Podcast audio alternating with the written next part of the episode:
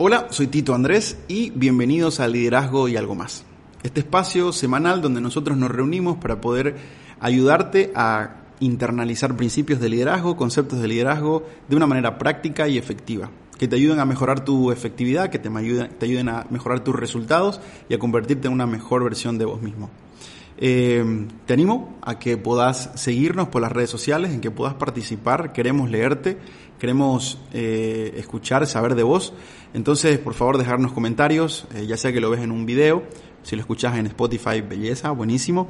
Eh, y bien, no, gracias, agradecerles por estar con nosotros hoy. En el tema de hoy vamos a hablar de algo que para mí es muy importante y tiene que ver con tiene que ver con desarrollar una visión. El liderazgo no es liderazgo si no tiene una visión. O sea, el líder, si no tiene una visión, está tomando un paseo. Si el líder no tiene claro a dónde va, no puede ser un líder, porque recordemos la definición del liderazgo. El liderazgo es la habilidad que tiene una persona de influir en un equipo de personas para poder cumplir una tarea objetivo. Que, que el cumplimiento de esa tarea y ese objetivo beneficia a todos. Ahora, si no tiene una tarea, un objetivo o una visión, en otras palabras, clara, no podemos hablar de liderazgo, no podemos hablar del líder.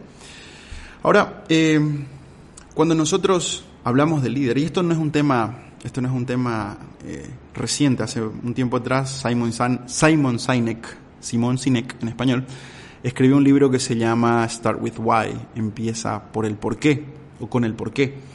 Este libro habla acerca de las diferentes empresas eh, multinacionales, las empresas, o da ejemplos de empresas, de empresas, de líderes que empezaron no con el qué ni con el cómo, sino con el por qué, por qué hacen lo que hacen. Y es importante que nosotros podamos llevar eso de las empresas a nuestras vidas diarias. Y hacerte esa pregunta para mí es muy importante. El ser consciente y el poder responder a estas dos preguntas es determinante para vivir una vida eh, plena y de significado. Es para qué existo y por qué existo. Ahora, cuando yo empiezo a ser intencional en responder estas preguntas, es que yo empiezo a desarrollar una visión. ¿Quién quiero llegar a ser en la vida? ¿En quién me quiero convertir? Para mí es importantísimo que nosotros tomemos en cuenta esto, y este, este episodio es muy importante justamente por eso, este tercer episodio, es porque eh, el que no sabe a dónde va, cualquier oportunidad le sirve. Un amigo cercano, me acuerdo que dijo esta frase hace mucho tiempo y quedó grabada en mi cabeza. Me dijo, Tito Andrés, el que no sabe a dónde va, cualquier micro le sirve. Eh, micro en nuestro país es autobús, entonces este, el que no sabe a dónde va, cualquier autobús le sirve. Y es muy, muy, muy cierta esta frase. Porque, ahora, es peligrosa también. ¿Por qué? Porque si yo me subo a un autobús, a cualquier autobús, me puede dejar en una parte peligrosa de la ciudad o me puede dejar en una parte fea de la ciudad donde yo no, no quería ir. Y al final puede que yo haya disfrutado del trayecto, pero donde termina no es donde yo quería terminar. Entonces, el vivir una vida sin visión es muy peligroso. Hablábamos en el capítulo anterior de que tenemos solamente una vida, tenemos solamente una oportunidad. Y el vivirla o el entregar ese control a la nada, al azar, para mí es no tener valor por ella. Entonces, eh, el vivir una vida sin visión tiene algunos peligros y me gustaría mencionar algunos. El primero es que yo pierdo tiempo. Imaginemos con esta misma analogía que yo me subo a un bus que, no sé a dónde va. Eh, y yo quiero llegar a la parte norte de la ciudad. Y por equivocación me subo a un bus que me lleva a la parte sur. Eh, cuando yo me dé cuenta que estoy en otro lado de la ciudad, voy a tener que bajarme y tomar otro autobús que me intente llevar a la zona norte y habré perdido muchísimo tiempo. El saber o el tener claro a dónde voy es determinante para tomar mejores decisiones en la vida, para ser efectivo, para aprovechar el tiempo y para aprovechar el enfoque de mi vida eh, sin necesidad de equivocarme. Entonces, o equivocarme menos, que este es otro de los peligros, este es otro de, de, los beneficios, si quieren, de poder tener una visión, es poder equivocarme menos.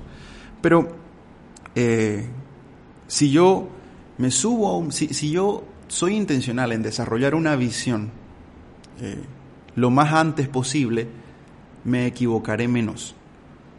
Podré ser más intencional en desarrollar mis habilidades y mis destrezas, las que realmente importan, las que realmente voy a usar.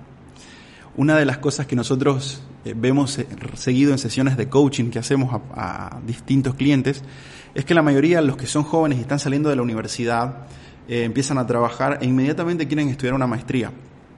Y ni siquiera saben el por qué. O sea, o su por qué es muy general, es muy genérico. Es que quiero estudiar un MBA, que es lo común.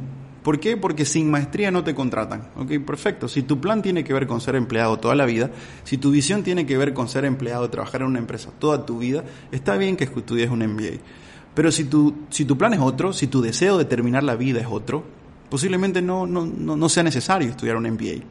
Posiblemente sea necesario que estudies otro tipo de, de maestrías. O que ahora no estudies, que trabajes, que ganes habilidades. El mercado allá afuera eh, si bien algunos valoran el título o la formación académica, las estadísticas muestran que la mayor cantidad de trabajos están buscando personas que tengan la capacidad de resolver conflictos, de resolver problemas, eh, personas que tengan la capacidad de liderar, personas que tengan la capacidad de poder, eh, de poder ser resilientes, lidiar con distintas presiones dentro del trabajo. Y estas cosas uno no las aprende en un MBA una, o en una maestría. Estas cosas uno las aprende trabajando. Entonces quizás la mejor decisión sea al salir de la universidad buscarte un trabajo y empezar a adquirir estas habilidades que te ayuden a tener mejores oportunidades laborales en el futuro. Entonces, eh, cuando, entonces, si yo no tengo claro hacia dónde voy, voy a empezar a tomar decisiones que me van a obligar o que me van a generar que yo pierda tiempo, dinero, recursos y enfoque en mi vida. Pero sobre todo, que me van a ayudar o me van a generar que yo me equivoque mucho más. Ahora, otra de las cosas que para mí es triste es que si yo vivo una, si yo vivo una vida sin visión, a la larga mi vida va a carecer de sentido, de sentido y significado. Mi vida va a carecer de, de felicidad, de realización personal. Entonces, quiero animarte a que mientras más antes consideres desarrollar una visión personal para tu vida, más rápido vas a poder tomar mejores decisiones y más rápido vas a poder caminar intencionalmente hacia eso que quieres lograr, construir a largo plazo. Bien, ahora quizás nosotros estamos pensando, digo, que ¿cómo desarrollamos esta visión? ¿Qué es lo que podemos hacer para desarrollar visión? Ustedes se están preguntando, bueno, yo no considero que hay una sola receta, pero te quiero compartir lo que a mí me ayudó a desarrollar mi visión personal de vida. Eh, primero es que empecé a pensar a largo plazo. Lo primero que empecé a desarrollar en mi cabeza es, ok, ¿cómo quiero terminar la vida? Empecé a imaginarme, ¿qué cosas Tito Andrés logró? Me imaginé eh, sentado o echado, en realidad sentado en una mecedora, a lo mejor es bastante cliché también eso, pero sentado en una mecedora mirando mi vida a los 95 años, 98 años. Y me hacía la pregunta, ¿qué hizo Tito Andrés? ¿Qué logró en ese tiempo? ¿Qué cosas está dejando? ¿Dónde está? ¿En qué país está? Eh, rodeado de qué personas está. ¿Quiénes son las personas que están cerca? ¿Quiénes son las personas que, que están junto a mí ahora, en ese momento final de mi vida? Cuando empecé a hacer este ejercicio, me empecé a preguntar, ¿qué lograste, Tito Andrés? ¿Qué cambiaste? ¿Qué, ¿Qué cosas construiste? ¿Qué cosas estás dejando en esta tierra? ¿Cómo la gente te va a recordar? Esas fueron preguntas muy difíciles, pero que al final si yo las respondo, eh, puedo empezar a generar una idea de visión. Entonces lo primero es imaginarme eso, es visualizarme allá en el futuro y hacerme esa pregunta, ¿qué experimenté? Eh, ¿Qué estoy dejando? ¿Qué construí? ¿Quiénes están cerca mío? Eh, ¿Quiénes son las personas que están alrededor? ¿Quiénes son las personas significativas para mí en ese momento? Y fui específico, cuántos hijos quiero tener, eh, cuántos nietos me gustaría tener, cuántas personas alrededor quisiera que estén al lado mío. Eh, me, imaginé también eh, que, que, cambié en la, en, en, la ciudad, en el país, en, el, en, mi región, en el continente, qué logré, cómo me van a recordar. Esas cosas fueron importantes para mí. Entonces, una vez visualicé eso, lo hice un cruce con otra, con otra, con el segundo ingrediente. Y el segundo ingrediente es que me empecé a preguntar, ok, Tito Andrés, hoy, ¿cuál es ¿Qué, es esa cosa que carga mi corazón? Y eso es el, segundo ingrediente, es cuál es tu carga. ¿Por qué te hablo de carga o qué es una carga? Es básicamente aquello que rompe mi corazón, aquello que yo no soporto ver. ¿Qué es lo que sucede hoy? Puede ser, no sé, algunas personas tienen carga por, por el medio ambiente, algunas personas hoy tienen carga por La injusticia. Algunas personas tienen carga por los niños de la calle, algunas personas tienen carga por los niños enfermos o las personas enfermas de cáncer o las enfermedades o lo que sea que haya sucedido en tu vida que cargue tu corazón, que lo rompa. Es excelente, e-, es muy bueno que puedas tomarte un tiempo para poder descubrir qué es aquello que carga tu corazón. Cuando haces una lista de estas cosas te vas a ir dando cuenta que hay un patrón que apunta hacia algo. Eh, una vez uno hace eso, descubre cuál es su carga, responde a la pregunta qué es aquello que rompe mi corazón, qué es aquello que no soporto ver. Y no importa lo que sea, como te mencioné, te di algunos ejemplos. Eh, tengo que cruzar esa información con el tercer ingrediente. Y el tercer ingrediente es primero conocer y después gestionar qué es aquello que me apasiona, qué es aquello que yo puedo hacer aunque no me paguen, qué es aquello que realmente enciende mi corazón. Entonces, cuando yo empiezo a pensar en mis pasiones, en lo que realmente hago bien y me gusta hacer, eh, empiezo ya a generar como que un camino hacia una visión. Empieza a generar un modo, una manera una, una imagen. Y el último ingrediente es, ok, escoge un target, escoge un mercado, escoge a quién vas a servir. Responde a la pregunta, ¿a qué grupo de personas voy a impactar con mi vida y con mi trabajo? ¿A qué grupo de personas voy a impactar con mi vida y con mi trabajo? Eso te va a colocar en un lugar, te va a colocar en un área, te va a hacer efectivo, te va a ayudar a especializarte. Eh, mientras uno va caminando la vida, va a ir encontrando algunos targets, algunas áreas que realmente dice, aquí es donde yo puedo generar mayor impacto. Entonces, de esa manera yo voy construyendo una visión. Entonces, ¿cuáles son los cuatro ingredientes? El primero es pensar a largo plazo, es mirar a largo plazo, es visualizarme, es ver el futuro, intentar ver el futuro y detallar lo que veo en el futuro.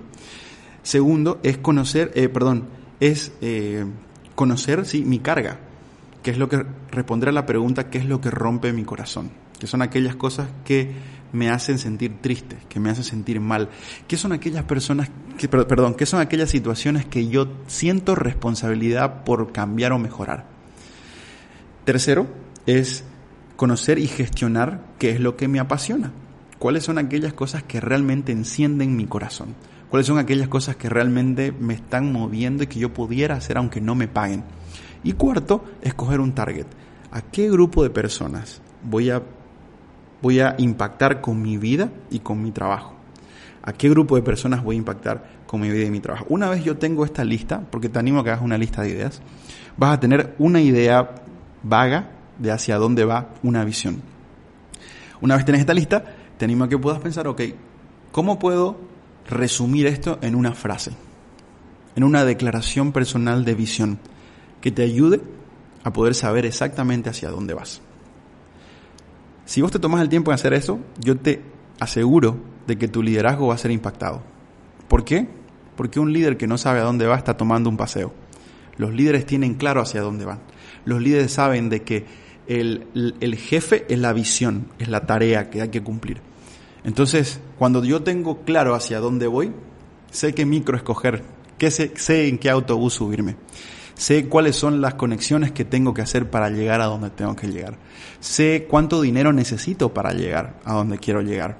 Sé también eh, cuáles autobuses no tengo que tomar, no tengo que subir, qué oportunidades tengo que aprender a decir que no. Y sé también eh, cuál es la ruta más cercana que me lleva a ese lugar. Ahora, cuando yo estoy subido en el bus, en ese bus que me lleva hacia donde voy, puedo disfrutar del viaje, puedo disfrutar de las cosas que están sucediendo alrededor. Te animo a que puedas caminar una vida intencional de desarrollar visión. Hace la diferencia en tu vida y va a hacer la diferencia en tu liderazgo. Nos vemos el siguiente episodio.